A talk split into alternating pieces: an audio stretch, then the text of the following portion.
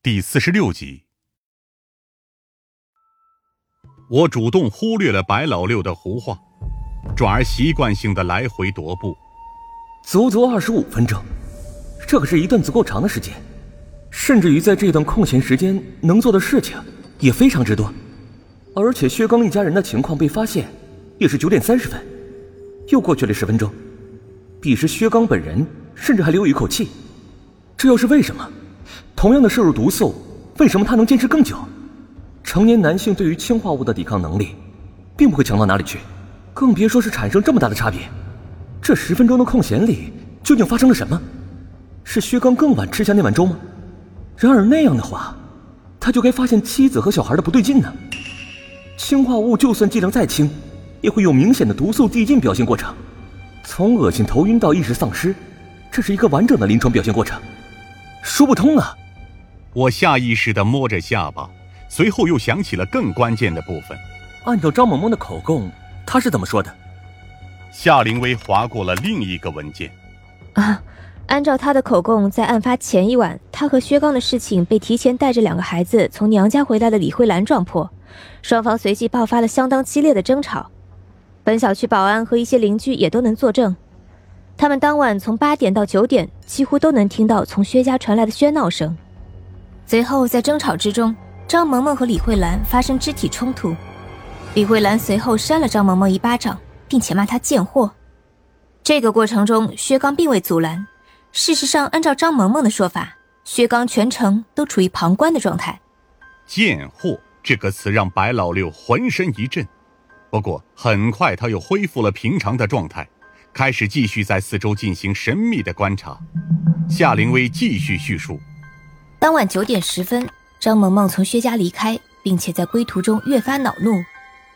意识到自己受到了薛刚以及他家人的侮辱后，他决心报复，并且他陈述在此前就已经有了和薛刚一刀两断的想法，但薛刚用各种手段胁迫他，不允许他离开自己。夏灵薇皱了皱眉头，我知道他的疑惑来源。毕竟，从我们之前的调查结果来看，薛刚一方面并不像是这样的人，另一方面，他和张萌萌的相处过程当中，似乎也是后者占据主导层面。于是，事发前夜，张萌萌从家中取出早已准备好的氰化物，于晚间两点左右返回小区。由于他过去经常被薛刚带入小区，且为了规避监控，他相当清楚从哪里可以找到死角。所以当晚的监控摄像并没有拍摄到他的身影。随后，依靠自己手中掌握着的薛家花园后门的钥匙，他成功潜入了薛家，将氰化物投入到深夜煲制的绿豆粥中搅匀之后，他随即原路离去，返回家中，一直到第二天十一点十五分于公司被抓获。夏灵薇最后将笔记本放到了桌子上。啊，这就是张萌萌的口供，非常简短。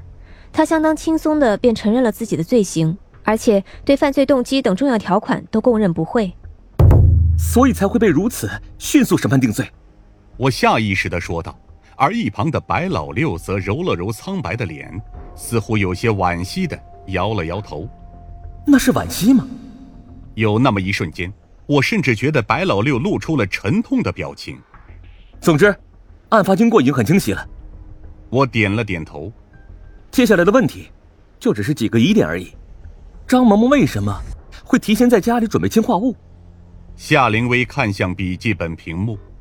嗯，因为他早就有毒杀薛刚之后让自己解脱的想法，因此便依靠大学时期学到的知识，从木薯和杏仁当中自行提取炼化了一些氰化物，以便不时之需。楼上传来了疯子的声音：“所以学霸还真是可怕呀，有这么多手段。”可以置人于死地。你在楼上发现了什么没有？疯子直接不耐烦的摆手。哎，什么也没有。上面的现场被破坏的就跟被非洲大草原的角马肆虐了一遍一样。除了一个草率的轮廓能确定薛刚是在床上死的，其他的根本就什么也发现不了。夏灵薇无奈的叹了口气。哎，毕竟这个案件解决的相当之快。事发之后，小区保安和群众很快就提起前夜发生的口角。之后，警方便第一时间锁定了张萌萌。从案发到凶手被逮捕，整个过程也就一两个小时而已。晦气！